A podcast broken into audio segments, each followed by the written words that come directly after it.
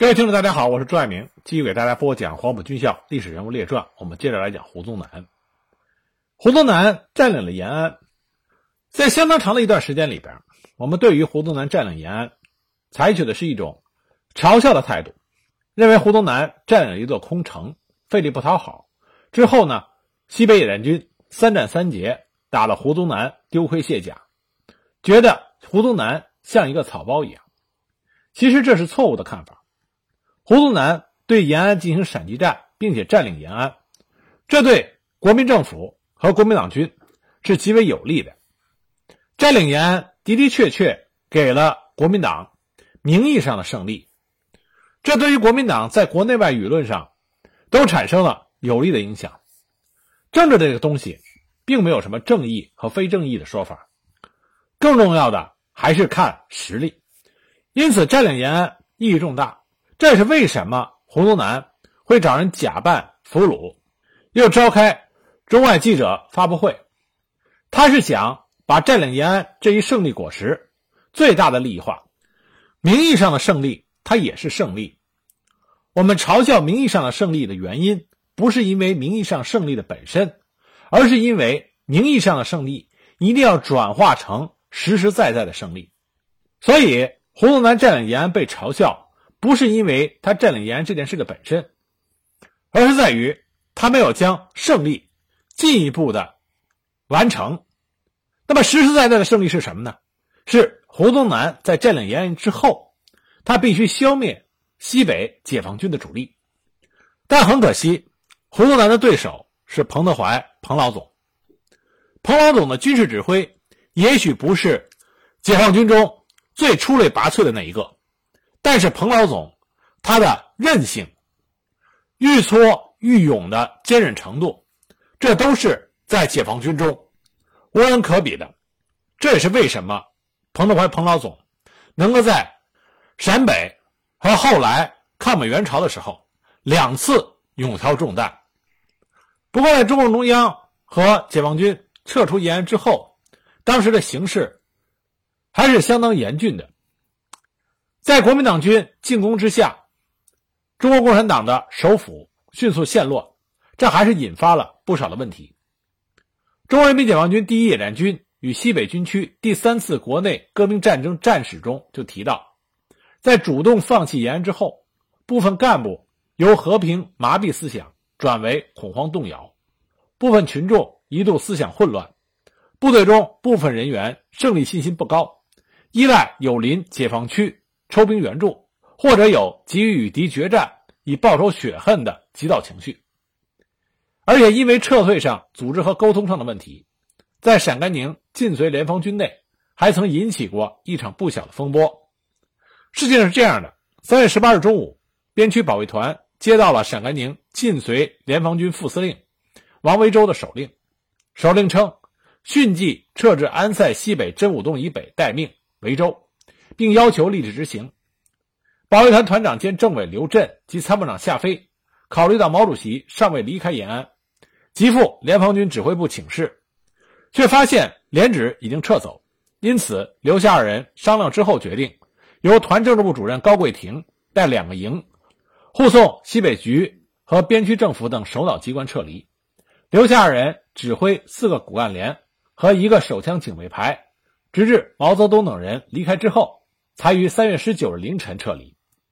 本来各个部门按照计划先后撤离并无问题，但王维洲在尚未搞清楚毛泽东等中央领导人是否已经离开的情况下，就命令保卫团撤退，这显然不妥。因此，事后王维洲在边区会议上，当着西北局书记习仲勋、边区政府主席林伯渠的面，居然指责刘震擅自逃离延安，要将其枪毙。刘震据理力驳，并指出。保卫团和他本人撤离的时间，有参谋长夏飞以及最后撤离的近二百名干部战士为证。最后，在习仲勋、林伯渠的要求下，又命令夏飞取来了王维洲的手令。这下证据确凿，戳穿了王维洲企图推卸责任的谎话。王本人也闹了个下不来台。但毕竟他是资格很老的干部，最终此事就不了了之。从这件事情我们可以看到，当时西北解放军的内部。也有很大的问题。三月二十日，西北野战兵团指挥机关在梁村正式组建，司令员兼政委彭德怀，副司令员张宗逊，副政委习仲勋，参谋长张文周，副参谋长王正柱，政治部主任徐立清，政治部副主任张德生。彭德怀已经意识到西北大兵团作战的供应将是一个重要问题，所以专门推荐了刘景范作为西北野战兵团的后勤司令员。对于撤出延安之后的作战设想，事先中共高层就曾经加以研究，将出战战场选择在清化边或者甘谷驿附近，因为该地区处于延安的东北，物资较为丰富，可以依托晋绥解放区的支援。二来，当时对国民党军进攻延安的战略意图尚未完全明了，因此判断上不能不考虑国民党军东出与阎锡山部相联合。封锁黄河沿线，以求彻底占领整个边区为目的的行动。到三月二十一日，西北野战兵团对于国民党军占据延安之后，究竟是北出清绥米，或者东出延长，尚未判明。因此，决定各部队从三月二十二日起就现地休息七天，准备四天的干粮。当然，西北野战兵团它的布置意图就是。集中兵力于甘谷驿、清化边、安塞至茶坊之间休整。当判明国军到底是北进还是东出之后，再相机选择其一路给予打击。这个部署是非常灵活的。清化边之战时，彭德怀曾向下级解释说：“胡宗南虽然不行，但是他主力由延安北上安塞之后，需要派兵保障其侧翼安全，这点军事常识他是有的。”那彭德怀的安排基本上可以说是算无一策，唯一的问题是独一旅在延安撤退之后，不知道是通信联络还是其他原因，自作主张撤向枣园以西的高桥。后来彭德怀急电给他们，让他们向一纵之三五八旅靠拢。那西北解放军这边摩拳擦掌，想一雪前耻，但是呢，对于国军他的作战意图仍然没有掌握。那国军这边又怎么样呢？国军对于下一步如何行动也没有方向。按照国民党西安绥靖公署所制定的延安会战经过概要，进攻延安之战本来应该消灭西北共军大部主力。虽然战报上吹得很厉害，但实际上心知肚明，根本没有给西北解放军造成大的损失。再加上陕甘宁边区，中国共产党经营多年，撤出延安的时候，坚壁清野的工作又做得非常好，国民党军队几乎得不到任何有用的信息，以至于将西北解放军的最高指挥员还误当作是贺龙。时任国民党国防部新闻局局长的邓文仪在回忆中提到，他在收复延安第二个星期到延安视察。经过一周的考察以及督导国民党军的政工工作，他走遍延安，也找不到有关西北解放军的任何文件。即使找到少数的粮食物品藏匿在山洞里，也都被放了毒药或者淋了煤油，不能使用。在这种毫无消息来源，而解放军又动向不明的情况下，胡宗南于三月二十一日给董钊下达命令，以第一军之二十七师。担任延安的城防，并以一部进驻修筑工事，同时远处进行威力搜索，然后相机推进到清化边固守，使主力之后向北进出容易。第一军主力即在延安以北、西北地区集结待命，第二十九军则在延安沿着公路线构筑据点工事，确保补给线的安全。这一部署，就一般的军事常识而言，基本上中规中矩。但要命的是，这个情报却被解放军截获，并且破译了。胡宗南的电令被刚刚正式组建的西北野战兵团机要科截获，并且破译。而西北野战军派出的侦察员也证实，国军第三十一旅二十一日从临镇出发，献抵松树林。该股敌人多次向群众打听到川口的路线。根据各种情报，解放军已经了解到胡宗南已经命令第幺三五旅于二十四日前到达李家渠，修筑工事固守，而整编三十六师在观音桥、肖家岭等地集结，整编十七师分布在崂山至富县间的公路沿线，整编第七十六师在桃花坪、南泥湾地区集结。彭德怀迅速的察觉胡宗南部由于主力北上寻找西野主力，以一部沿着咸鱼公路保障侧翼的意图，因此要求一纵留兰家坪北支营，继续与敌保持接触，吸引敌主力向安塞，以加强敌人的错误判断。这本来和国民党军的意图并不完全符合，但在行动上，双方面却出现了非常配合的有趣现象。西野指挥部经过研判认为，胡宗南部北出的意图在于积极的寻找我军主力决战。如我军向西北撤退，就会以青宁二马从庆阳环线定边之线堵击，以胡宗南主力经安塞北上，形成东西南三面夹击之势。以消灭我军于保安、乌溪地区，或迫使我北上绥蒙沙漠地区。如我军向东北撤退，则以榆林、邓宝山部沿无定河向南，以胡军主力沿着咸鱼公路北上，实施南北夹击，逼我军于五堡地区就歼，或赶我军东渡黄河。而胡宗南对于西野的行动，更多的是来自于推测。空军的侦察一会儿说敌人向安塞退却。一会儿又说在盘龙附近发现小股敌人，而陆军对空军的可靠性和技术持怀疑态度，所以莫衷于事。一直到三月二十三日黄昏，也没有任何确切的情报。胡宗南只好推断，拐卯以北无敌行，整一军由东南向西北迂回，共军可能被迫向安塞方向撤退。因此，胡宗南命令整一军主力在三月二十四日凌晨。向安塞方向搜索前进，如无敌情，二十五日返回延安。由此可见呢，西野当时高估了国民党军求战的决心。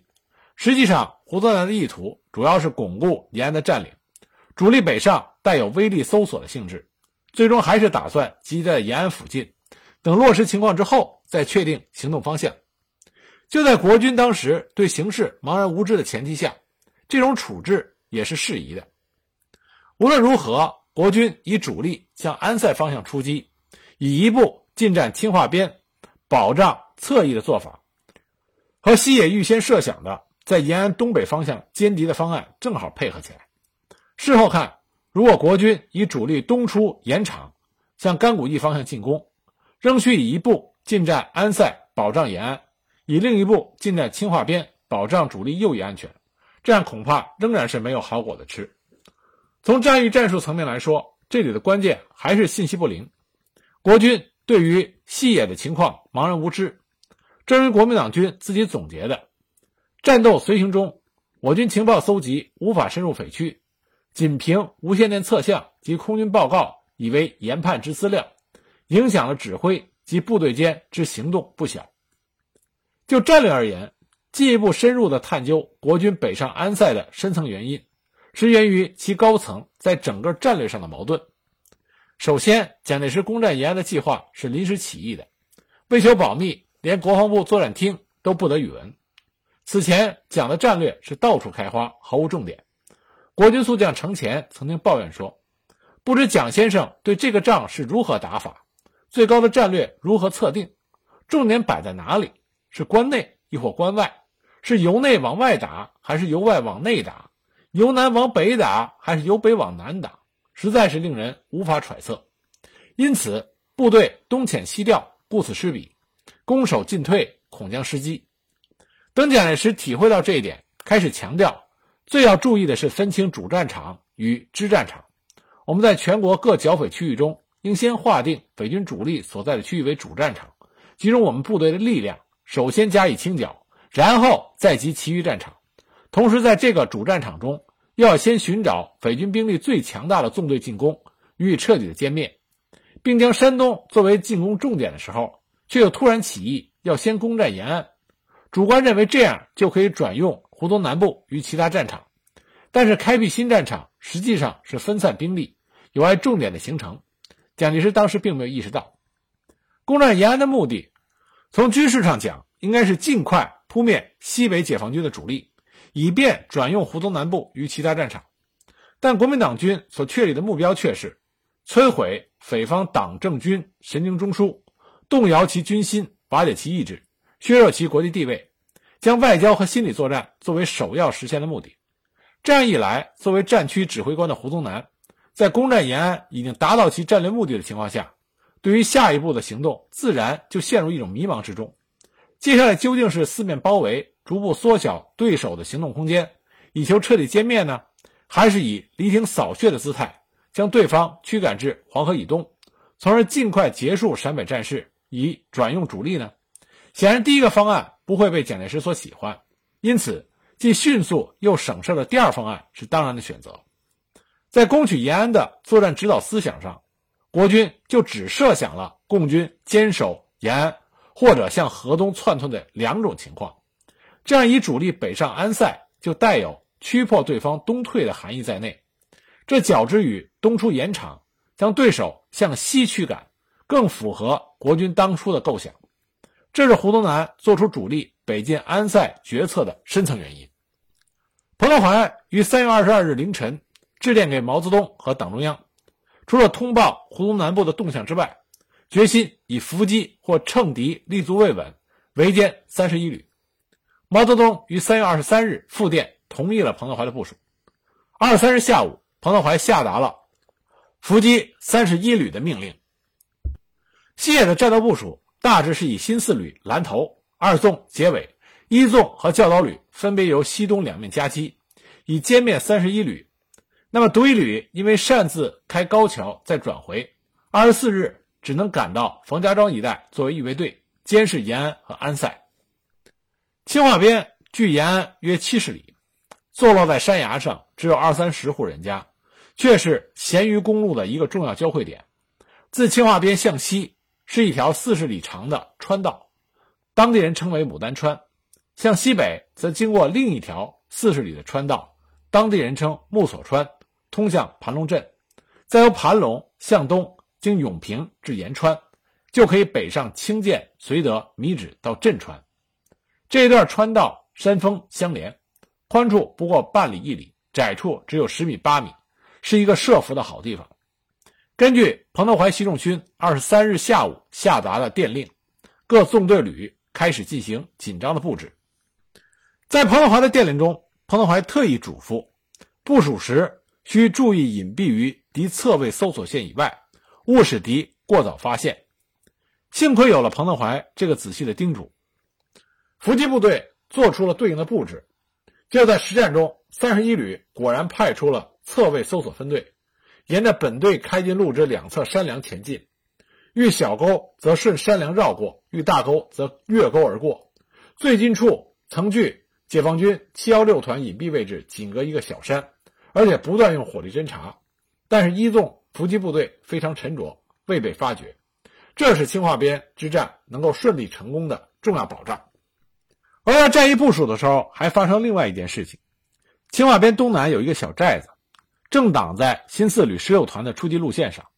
如果派兵占领了这个寨子，很有可能要与国军先头搜索部队遭遇；如果不予占领，就可能被国军所占据，而增加攻击难度。彭德怀在三月二十三日率旅以上干部到清化边东面至石绵阳沟查看地形，现场调整部署的时候。提出将这个小寨子让给国军，随后又提醒传达命令的参谋人员，要部队将寨子的北墙拆掉，留下南墙，这样既可以遮住北来的国军的视线，又可以消除我军的攻击障碍。这是彭德怀战场指挥考虑问题周到细密的一个典型例证。经过紧张细致的部署，西北野战军在清化边战场上集中了五个旅。在第一线展开了其中十二个团，兵力对比上占据了六比一的绝对优势。接下来就是等胡宗南整三十一旅入网了。那么清化边伏击战一个重要的保证，就是要调动胡宗南部的主力向安塞方向而去。这个任务被交给了一纵独一旅二团二营，因为关系重大，西野司令部和一纵对该营实施越级指挥，由野司掌握了三个电台中的一部。和一纵的机动电台直接加入下级的无线电网实施。该营从三月二十四日起，伪装成西野的主力，沿安塞公路北撤，沿途不断的丢弃鞋袜和臂章符号等，以造成对方的错觉。此前还沿着该道路挖了不少野炊的灶坑，使之好像是大部队经过的样子。胡宗南的大军在进入延安空城之后，失去了进取的方向。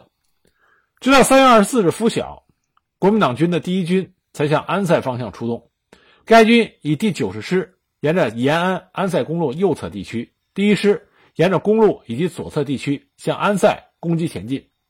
因为道路狭窄，军队的骡马过多，行动非常缓慢。尤其是九十师需沿路侧的山梁运动，爬上爬下尤其吃力。这使得负责诱敌行动的西野独一旅二团二营非常着急。不时的用冷枪袭击敌军，以枪打慢牛的方法，迫使对方加快一点脚步。延安到安塞约四十多公里，国军花了差不多一整天的时间，于当晚十七时进入安塞。三月二十五日，整一军留至整三十一旅九十一团防守安塞，主力仍然返回延安集结。这一切都像彭德怀预料的那样。三月二十四日。各伏击部队已经进入阵地部署完毕，就等着三十一旅出现。可出乎意料的是，部队从早上等到下午，三十一旅居然并没有出现。那么，三十一旅为什么停步不前呢？经过仔细的情报搜集和研判之后，彭德怀认为，三十一旅停止未进，很可能是逮捕粮食，所以呢，他坚持伏击部队在三月二十五日。仍按原计划部署，等待着伏击三十一旅。虽然事后的青瓦边伏击战胜利进行，验证了彭德怀的判断是正确的，但是从国军这边来看，三十一旅的动向非常让人迷惑。因为三月二十五日，整一军就已经南返延安了。为什么在整一军已经得到了命令南返的情况下，三十一旅还要前出？他这个时候已经不需要。去保护整一军的侧翼了，因此我们在之前讲过，三十一旅的旅长李继云，他的决定非常的让人困惑。但是不管李继云他真实的想法是什么，有一点可以肯定，如果三月二十五日这场伏击战打不成的话，这个战机就失去了。三月二十五日凌晨，西野各部仍然按照原计划进入阵地，早上八时，国军整三十一旅旅部。以及第九十二团出发，其先头派出便衣侦察二十余人，沿着公路西侧登临坪、西山梁搜索前进；另外派出一个连，沿公路东侧山地搜索前进，主力则沿公路北进。三十一旅搜查队前进到一纵七幺六团临平阵地前，出现一个意外，因七幺六团干部侦察地形和部队运动时留下的足迹杂乱，被国军搜查队发现。搜查人员在此处停留判断了很长时间，幸亏没有发现其他痕迹。最终，国军还是继续前进了。不过此后，搜索队十分小心，不断的向附近打枪进行火力侦察。幸亏埋伏的西野部队十分沉着，没有被国军的侦察火力所迷惑。上午十点，三十一旅先头部队到达青化边，后续部队也已经离开了房家桥。这个时候。西野的伏击部队突然发起了进攻。别看整编三十一旅旅长李继云是黄埔三期毕业生，但青化边战役整个的战役过程非常简单。西野以排山倒海之势压了下来，根本不容三十一旅有任何喘息的机会。最后战斗只持续了一个小时又四十七分钟就全部结束。有些负责断敌退路的部队甚至都来不及赶上参加战斗。战后统计，一纵毙伤敌二百五十人，俘虏敌三十一旅旅长李继云以下六百一十二人，共计八百六十二人；二纵俘敌九十二团团长谢养明以下，共一千三百九十七人。整个战役合计毙伤俘敌两千九百九十三人，而西野伤亡共计二百六十五人，双方损失比约为十一比一。这个对比是惊人的。青瓦边战斗规模并不大，歼敌两千九百多人，对于双方力量对比的改变也起不到决定性的作用。但这一场作战，除了补充了西野部队，尤其是教导旅延安保卫战的消耗之外，更重要的是对交战双方的心理上的影响。在清化边战败之后，胡宗南对于这次作战的失利原因，归咎于李继云指挥上的不利。其实这无可厚非，因为在整个清化边作战的过程中，我们可以看到，李继云出现了很多指挥上的失误，在搜索人员已经看到蛛丝马迹的情况下，没有停止前进，反而进一步走入了埋伏圈，而在遭到伏击的时候，完全没有进行坚强的抵抗，迅速的就崩溃了，导致全军覆没。不过之前长期与红军作战的胡宗南也唤醒了记忆。因此，他决定采用所谓的方形战术。什么叫方形战术呢？就是采取宽正面集团式的滚筒前进。队伍开进的时候，全军轻装，携带干粮，布成横直十五公里至二十公里之方阵，集结几个旅为一路，数路并进，缩小间隔，便于相互策应。白天走山窜岭，轻易不下山沟，每日只前进十公里到十五公里。夜间露宿山头，构筑工事，稳扎稳进。